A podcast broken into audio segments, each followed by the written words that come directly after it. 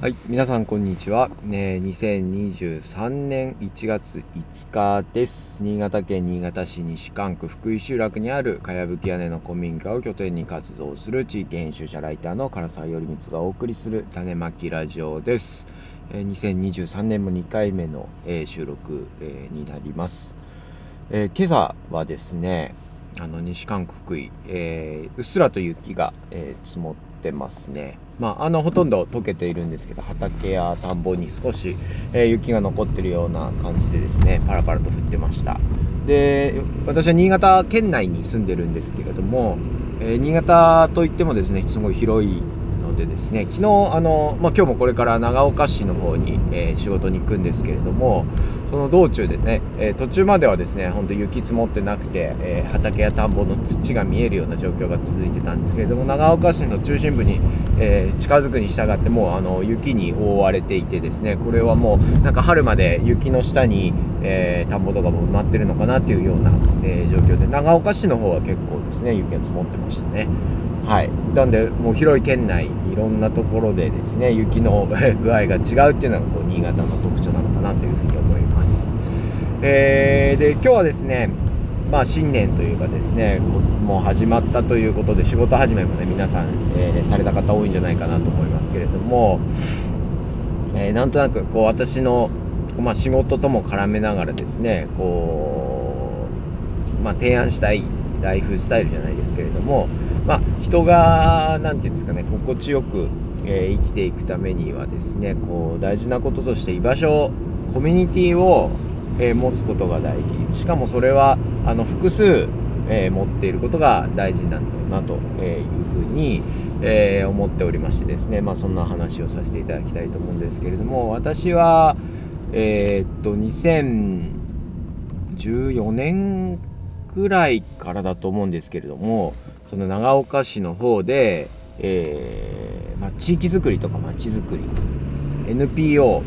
えー、市民活動って言われるような分野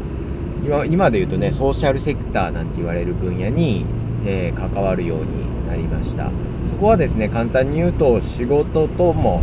え、家庭とも、まあ、学校とも別にえー、何かですね地域の課題だったり地域の中で面白いものを作っていきたいっていうですね、えー、ものをですね、えー、要は商売や、え家庭の生活とは別に何か、えプラルプラスアルファで、ね、取り組んでいる人たちの、まあ、活動を支援するというかですねそういう活動を盛り上げていくための、え下支えをするようなあの活動する NPO 法人で働きました。長岡市民共同センターというものをあの運営している NPO なんですけれども、まあ、そういった分野に関わり始めたんですけれどもまあなんかねうーんまあ人間はね過去を遡ればというかですね自分の、えー、今から過去を振り返るとなんかそういう選択が必然だったようにまあ何でも思えるので私の選択自体がそういったですね今から見てるからそういう必然だったのかなというような、あのー、思いはあるんですけれどもなんとなくですね私自身この共同センターというかですねこの地域づくりまちづくりの分野に、えー、入ってきたっていうのもなんか必然今振り返ると必然だったなというふうに思っておりましてというのも何て言うんですかねやっぱりなんかこう今の若い人はもっとそうだと思うんですけどやっぱりなんか私自身結構生きづらいというかですねなんかこう地に足がつかないふわふわ感というか自分が何者なんだろうっていうのにすごい、えー、なんか違和感を感じてたというかですね。まあなんていうかあんまり社会が今良くないというかあんまり幸せに生きられない要素が多すぎるんじゃないかみたいなえー、辛い人が多いみたいなこう現状認識。今もそうですし、まあ、昔から結構そうだったんですけれども、まあ、その中でやっぱりこう自分なりにこう生き延びてきたり、えー、なんとかやってきたわけでなんか私なんかはですね今こうして普通にですね仕事をして、まあ、結婚して子供がいてですねあの暮らしているっていうこと自体何て言うのかなある種の奇跡的な感じというのもあってですねなんかすごい私なんかはこうある種変な方にこう転落するんじゃないかっていうなんか常に自分はですねこうまあすごい失礼な言い方をすると、えー、まともとまともじゃないとか普通と普通じゃないとかですね。あまあそういう区分けが仮にあるとするとですね私はなんとなくいつもこのそのまともまともじゃないのなんか境界線のですねあのまあ、ブロック塀の塀の上をなんか歩いてきたような感じでですねなんかいつまともじゃない方になんか落ちてもおかしくなかったなみたいなのがあるんですけれども感覚がなんか結構自分の中にあるんですね。でその中でまあなんかそっち側に行かないでなんとかこう保っていられたっていうのがですねなんとなくこう自分の中で、えー、逃げ道がたくさんあったというようなあのことを思いますね。で、えー、例えばなんだろう。私小学校の時にサッカースクールサッカーを習ってたんですね。で小学校のクラスがあってでサッカースクールがあってでサッカースクールはですねあの実はあの学校別の学校からもこう通ってくる子がいたりとかしてですねクラスの友達以外にもそのサッカーの友達みたいなコミュニティみたいなのが、えー、あったんですね。でさらにはそのサッカーでもなんかそのサッカーだけそのサッカーでもサッカーチームだけじゃなくてまあたまたまそのあの地域の選抜というかですねまあうまい子が集められてやるチームですよね、えー、私は長野県伊那市っていうところの出身なんですけれどもそっちだとその上伊那地域みたいな、えー、その周辺の市町村が何地域かあるえー、集まって上稲地域っていうなんかエリアがあってそこでこうちいろんなチームからちょっとうまい子集めて、えー、選抜チームを作るっていうのがあってですね。サッカーにもそのサッカースクールの仲間と、えー、それ以外のその地区選抜の仲間みたいなのがいてだそれも別のある種別のコミュニティがあってですね。でさらにはまあなんかほら学小学校の中でもサッカー好きの友達別にサッカースクールとか習ってるわけじゃなければ放課後なんかみんなでサッカーするような仲間が、えー、いたりとかですね。同じサッカーをやるっていう集団の中でもなんか3つぐらいコミュニティがあったし、えー、まあその学校のクラスメート以外にもそういうサッカーの学校のクラスメートっていう中にも外部というかですね外のあの外のコミュニティがあってまあはっきり言って学校のクラスメートで別にクラスでうまくいかなかったとしてもサッカーのグループでうまくいってればいいやとか。でサッカーのグループでうまくいかなくてもサッカースクールでうまくいかなくてもまあ、えー、サッカーの、えー、選抜の人たちとまあ喋れればいいかなとかですね、えー、放課後で一緒にやってるですね。それはあの友達とかとも話せればいいなみたいな。なんかこう人間関係とか、えー、にいろいろ外部があったんですよね。でまたあの学習塾みたいなのも まあ親にね通わせていただいてたのでそのサッカー運動だけじゃないこう別の塾でのコミュニティっていうのもあったんですよ。あのだからそこの塾に通ってる人たちはその運動が得意不得意得意な人もいれば不得意な人もいるし別のスポーツやってる人もいるようなのがさらにそのクラスと別のなんか勉強する人学習塾のなんかコミュニティとしてあったと。っていうのでなんか結構複数のコミュニティに、えー、所属しててですねまあ生きづらさを感じつつもなんかそのだましだまし やってたっていう感じですね。であの今もなんかそのまんまいろいろそういう感じで大きくなってなんか私ってこうなある特定のコミュニティにすごく何て言うんですかね囲い込まれてというかそこに全力投球してそこの人みたいな、え感じになったことがなくてですねいろんなコミュニティにちょっとずつ所属しててですねまあある種なんか親友がいないで寂しいみたいな感じ ではあるんですけれどもいろんなところにいろんななんか話せる人たちがいて、えー、その相手それぞれのコミュニティのメンバーは全然違うみたいなあのそういったなんかライフスタイルというかですね、えー、人生を歩んできたんですけれどもなんかそういうのがなんか常に逃げ道があったのがいいなと。それはあの今やっぱり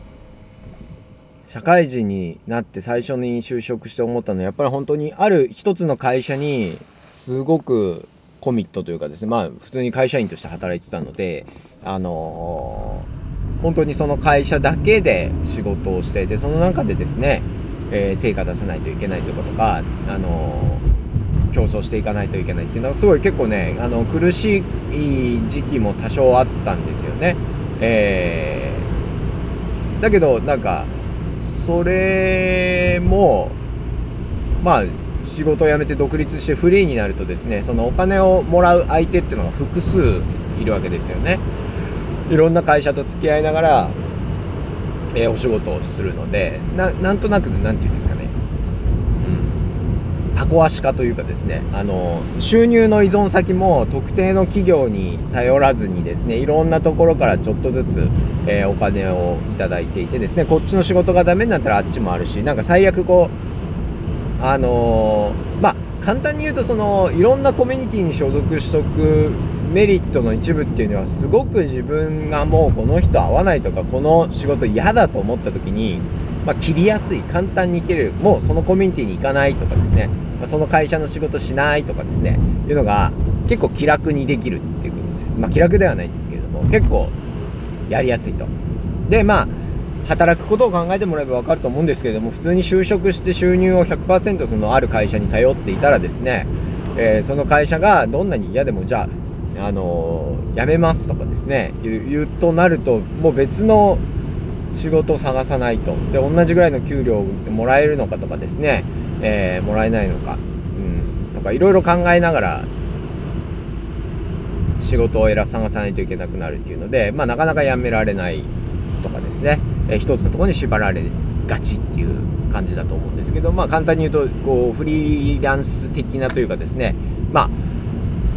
その私が共同センターに行く前にはそういうノバノマド的なノマドワーカーみたいな言葉が流行りましてですねいろんな仕事まあだから今でいう副業人材ですけどねいろんな会社に、えー、すごい自分のスキルを生かしていろんな会社と付き合いながら仕事していくっていうまあいうのが流行ったんでまあ私もそういうのがいいなと思ってまあ働いてみたという感じですね。でうんその中でこう思ったのがですね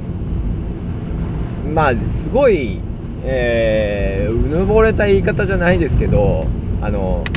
ある意味ですごいその働き方私のような働き方いろんな会社にちょっとずつ所属しながらですね、えー、いろんな会社と、えー、取引するっていうのは何て言うのかな、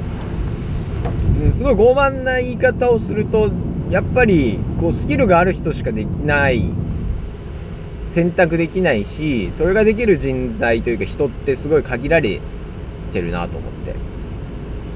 なんかそれって単になんか椅子の取り合い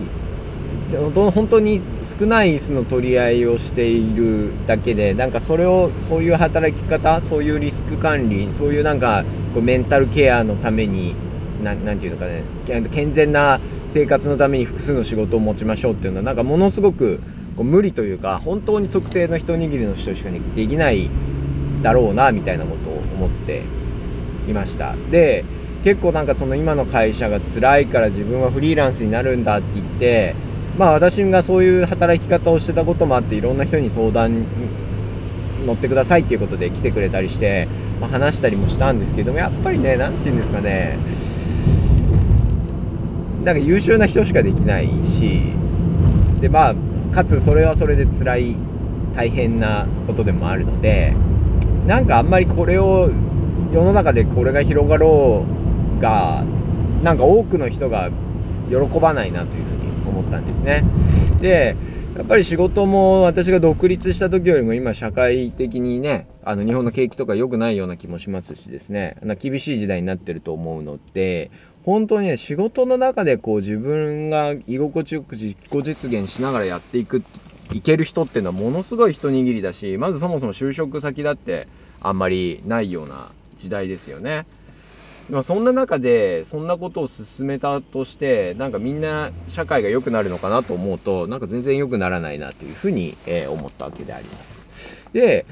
じゃあなんでこんなにみんな本当はだから仕事っていうのは人の役に立つ手段とかですね。人の役に立った分お金がもらえるんだっていうふうにまあ私も思ってたし多くの人が今は思ってると思うんですけれども。じゃあなんで私たちこんなに活躍の場がないんだろう。で仕事ってなんかすごいどんどん高度になって専門的になっていってですね。もう手出せないものにどんどんとなってしまっているんだろう。ほんで本当に働くの大変ですよ今。だからコンビニの店員さんとかね昔そのレジ打ちって言えば来た商品をピッてバーコードを読んであの出た金額をやればいいっていうまあはっきり言って単純作業だったと思うんですけど今もコンビニの店員さんとか私私がもしコンビニ店員やったらちょっとできないんじゃないかってぐらいなんかタバコがいろんな銘柄があって商品があってなんかチケットも取り扱ったり宅配便も受け付けたりですよ。でなんかアマゾンなんかアマゾンポイントとかなんか分かんないですよ私もう何も分かんないですけどもアップルのなんかねポイントのなんかをやったりとかですね。もうどうなっちゃってんのっていう感じですよ。マルチタスクすぎるだろう、えー、まあ、高度すぎるだろうということですね。でそんななんか高度なねことをできみんなできないですよ。大変ですよ。私だってやりたくない。で結局なんかそういうこうお仕事仕事をするっていう部分がもう本当に何て言うんですかね。まあ当然 AI とかの問題もあるしこう自動化してどんどんどんどん高度になっていって何なのっていうこれ。人間が活躍できる範囲ますます狭まっていくじゃんっていう今状況だと思うんですね。うん、でまあ、その時にこう市民共同センターというかですねその地域づくりまちづくりの分野に、まあ、入ってみてあなんかこう一つねこう思ったのがあこういう何て言うんですかね仕事じゃない分野でもあの活躍できる機会っていうのが、まあ、あるんだなっていうのに改めて目が向いたというかだから仕事は仕事で何かしらやっているけれども仕事とは別に自分らしく、えー、自分のできる範囲で何か、えー、地域だったり社会だったりとかあるいは困ってる人あるいは楽しみたい人に向けて何か活動を何かのアクションを起こしてる人たちがすごいいっぱいいるっていうことに、えー、知りましてですね。なんかすごいいいなと思ったんです。でまあ、話を聞いてるとすごいね仕事もできるしそういう市民活動もすごい盛り上げてる人もいれば仕事はまあもう仕事の場ではまあそれはお金を稼ぐ手段だからそれはそれとして自分としてはあまり活躍できなくてもいいできないけど仕事では我慢我慢という言い方はあれですけどねしっかりとまあまあ決まった時間働くけれども自己実現というかですね自分の本当にやりたいことは別のその市民活動とか NPO 活動の分野でやるっていう人たちがすごいいっぱいいることに気づいてそういう人たちっていうのはすごいねいいなと思ったんですよ。で何がいいってやっぱりお金を稼ぐ必要がないからみんな何て言うんですかね自由だしうーん何でしょう。だからお金給料をもらう以上何かしないといけない。お金をもらう以上何かしないといけないっていうのはある種やっぱりうん奴隷的な部分があるというかですね。やっぱお金の奴隷というかですねなんかこういろんなことを我慢してやらなきゃいけないわけですよね。まあだしそのクオリティがすごい求められるわけですけれどももう市民活動地域活動でできる範囲で手伝ってくれるだけでいいとかまあ、むしろ手伝わなくてもなんか参加見に来てなんかそこにいてくれるだけでも力になるみたいなことが本当にたくさんあるんですねでまあ私なんか自分自身との古民家の保存活動とかですね、まあ、畑田んぼ畑やるあの農業グループとかもやっているわけですけれども、まあ、そちらもですね農作業に手伝ってくれれば嬉しいけど手伝ってくれなくてもなんかもうその場に見に来てですねなんかちょっとおしゃべりしただけでもこうこっちとしても嬉しくなるし、まあ、向こうもまあ楽しんでくれるみたいなことがまあまああるんですね。でやっぱりそういう分野っていうのはいいなと思ったんですよで仕事学校でもなくですね仕事でも学校でもなく、まあ、家族だけでもなく、まあ、そういう外部の活動っていうのはなんか大事だなと。でまあよくよく昔のことというかですね昔の社会のことをちょっと前の一昔前の社会のことを考えるとこんなに商品化されてない。例えばあのねコンビニがこんなに全国ずつ裏裏になかったし、まあ、結婚式場だって昔はなかったわけですね。自分たちの、えー、お葬式場だってセレモニーホールみたいなんですね。全部やってくれるとこなんてなくて自分たちで協力して、まあ、そういったことをやってたわけですね。でそう考えるとすごくこう DIY というかですねもう自分たちで生活を作っていくっていう分野っていうのがものすごく多かったわけですよ。だからものすごいそういう何か自分たちの生活やらをするためのグループみたいなのが昔の社会の中には無数にあってですねいろんな人がいろんなところに所属していた。それこそ家庭の外に居場所があった。仕事の外に居場所があった。お金を稼ぐ外にたくさんの居場所があった。その居場所も複数あった。人がですねいろんなところに所属してた、えー、わけですね。でやっぱりそういう状態っていうのがなんかすごく健全だなと健全というか心のそれぞれが心の平穏を保つためにはねすごく大事だなと思ったんですよ。外外部を持つこと。常に自分の、えー、所属先あるいはまあなコミュニティ家族に対しても外を常に持っていること。外部を持っていること。まあいざとなったらまあなんとやらみたいな。ももしくはですねすごい仕事がうまくいかないけど外に居場所があるとかですね、えー、家庭は結構うまくいってないけれども、まあ、逃げ道として外に自分の、まあ、コミュニティが行ける先がある。しかもそれが複数あるっていうですね、まあ、何かに依存しすぎない状態。コミュニティ何かに依存しすぎない状態っていうのを、えー、維持していくのが大事だと思うしそのコミュニティに所属するっていった時にねじゃあ働こうっていうのも、ま、めちゃくちゃ今ハードル高いわけですよね。就職だって働く仕事をするコミュニティに入るためにはですね、まあ、就職採用試験みたいなものをパスしないといけないわけでその採用試験が厳しいんだっていう話だし採用されてもめっちゃなんかこうね給料分以上働かないと、ね、評価してもらえないっていうのはなかなかやっぱ厳しいコミュニティだと思うんですけども、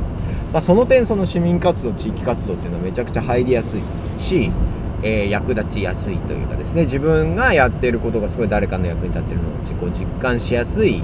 えー、活動だと思いますのでなんかねそれは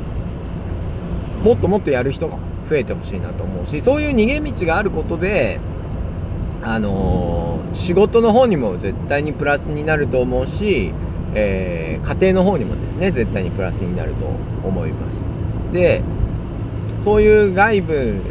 をみんながこうしっかり外部のコミュニティ複数のコミュニティをみんながこう持ってるような社会とかですね。そういうライフスタイルがこう当たり前に、え、なるといいなというふうに、え、思っているところであります。で一個人としてはまあなんかそんな感じですよね。で私はその市民共同センターっていうですね NPO とかそういうむしろコミュニティを運営する側の、えー、支援みたいなものをしてる時にうんとそのコミュニティの存続あるコミュニティの存続というかですね健全なコミュニティを回していくためにって考えてた時にもやっぱりそのコミュニティが閉じている基本的にコミュニティっていうのは閉じてるんですけれどもコミュニティもそのものもやっぱり多少開かれ多少というかですね開いて開かれている完全にオープンではないんですけれども誰か外部が外部を常に取り込めるようなコミュニティにえー、していくこと、しておくことっていうのがすごく大事だと、えー、思います。で、まあ、私はね、今、専門というかですね、取り扱ってるのは地域活動なんですけれども、まあ、地域活動だけじゃなくても、本当に、いや簡単に言うと家庭もそうですね。えー、家庭、今本当に、あの、家族が多くて、しかも一人っ子が、ね、子供いる家庭でも一人っ子が多い。2人目いないみたいなね、感じで、本当3人のコミュニティとかですね、あるいは夫婦2人だけのコミュニティってすごい抑圧的というかですねやっぱね息苦しい風通し良くないんですよ。で私は今妻2人あ妻2人危ない。妻2人いないですよ。いないですよ本当に。はい。妻妻と子供2人です。子供をいる前に2人って言った。ら妻2人じゃないんですよ。妻が1人と、えー、子供2人で4人で暮らしてるんですね。でやっぱりその4人だけでコミュニティを形成してるとやっぱり行き詰まってしまうというかね息苦しいですよ。常にその4人でいない家庭をいないといけない。だからやっぱりそれはね家庭もある程度外部と交わってない家庭というコミュニティも外部と交わってないといけないと思います。で私の家でねまあまあいろんな家がそうだと思うんですけどやっぱり実践的な部分で言うとまあ今義理のお母さんが結構な日あのよく遊びに来てくれるというか遊びじゃないですね。我々の生活のを手伝ってくれてるので本当に助かってるんですけれどもでまあ義理のお母さんが来た時にやっぱり家の空気コミュニティの空気変わりますよね。その子供たちもやっぱりこうなんかお父さんとお母さん以外の大人が入ってきたことを喜ぶしえー、妻と私もですねなんか大人の話し相手が増えるというかですね、えー、いうのでやっぱりこう空気感変わりますよね。でそれあとは私の長野県の実家の両親がね来たりとかあるいは行ったりした時っていうのはすごい家族のコミュニティ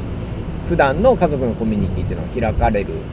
外部を取り入れる感じがしますしで私らなんかはですねその地域活動というかですねあの牧時村というとか佐藤家っていうですね農業コミュニティ、えー、とあの古民家放送。こちらはまあ私一人でじゃなくて家族みんなでこう参加してるわけですね。そうするとあのうちの子供はすごい大人の知り合いが多いんですよ。だから私たちの友達ですよね。でそういうですねこう私唐沢家っていう家庭の中に結構外部の大人がですね関わる余地があるというか入ってくるんで夫婦喧嘩すごいしてたとしてもその牧時村っていうので家族で参加してるとですねまあ簡単に言うと愚痴が言えたりとかですねうんとすごい喧嘩してて妻とも本当に全然口聞かないんだけどその外部の人が入ってきたら口聞かないといけない状況ってあるじゃないですか。なんか聞かれたりとかして妻に何か言わないといけないっていうことでなんか強制的にコミュニケーションをしないといけない機会が生まれたりとかですね。やっぱりそのあるコミュニティが外に開かれている外部をと交わる要素があるっていうのがねものすごく大事なこと。でやっぱりこう家庭で息苦しい家庭がうまくいかないあるいは友達関係がうまくいかないとかですね友達のグループが辛いっていう場合はやっぱりそのコミュニティが閉じてるケースが多いんですよ。だからねそれはコミュニティを運営する側にととしてもやっぱりコミュニティを外部コミュニティの中に外部を取り入れる外部と、えー、をとコラボするような何か機会っていうのがなんか必要なんじゃないかなというふうに、えー、私は、え、考えています。でそれ例えば地域私の、まあ、専門分野というかですね、まあ、地域づくり町づくりの分野である地域コミュニティっていうのもそうですね。やっぱりこう町内会とか古くからあるコミュニティっていうのはやっぱり、まあ、閉鎖的と言われるゆえんはですねメンバーが本当に固定されていて外部が入ってくる余地がない。ってことですよね。でそれは別になんか閉鎖的だからというよりは外部を入れるためのノウハウがない。っていうことですね。今までは自動的に若い人が生まれたりとかですね、えー、子供が生まれたりして自動的に外部が入ってきた。で特に地域コミュニティの外部で大事だったのはですね今ではこうジェンダーの問題であんまり言えないですけれどもやっぱりこう嫁取りですよ。あのー、お嫁さんを迎え入れるのにやっぱりそのちょっと外部から文化が入ってくる強制的にそういうのが入ってくるわけですよね。えー、別の地域にから、えー、奥さんをもらうことで、まあ、嫁ぎ嫁いで、えー、来る人を確保することで、まあ、親戚っていうものもできるしその外部の文化が地域の中に入ってくるっていうのが、まあ、ある意味強制的というかですね、まあ、システマチックにやってたわけです。まあ、その、まず、その強制的ですよ。だから、そうそういう意味では女性、今はそういうね、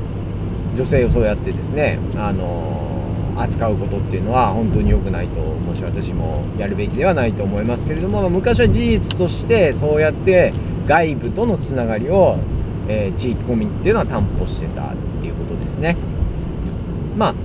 そういう開かれるための仕組みというか外部を取り入れるための仕組みっていうのがまああったわけですね。で現代そういうえー、っとねえっと、強制的な婚姻制度みたいなものについてはですね、まあ絶対に、えー、できないわけですし、そもそも結婚してる人も減ってく、いろいろあるっていう中で、やっぱり、こう外部と交わる外部に開かれる運営の仕方っていうのを、まあ、していかないといけないしこれはその地域っていう古い古くな長く続いてきたこともそうですけれども、まあ、地域活動市民活動をこう立ち上げて、えー、る人たちっていうのも結構やっぱり同じメンバーでやりがちですよね。だからその同じメンバーでずっとやってるとやっぱり煮詰まってきたりとかですね。まあいろいろな面倒くさいことが起こったりするわけです。まあそういう意味ではやっぱりですねこうコミュニティを運営する側の視点としても外部をいかに取り入れるか。外との接点をいかに増やすかっていうことは、えー、とても重要な、えことであります。だからね本当に個人の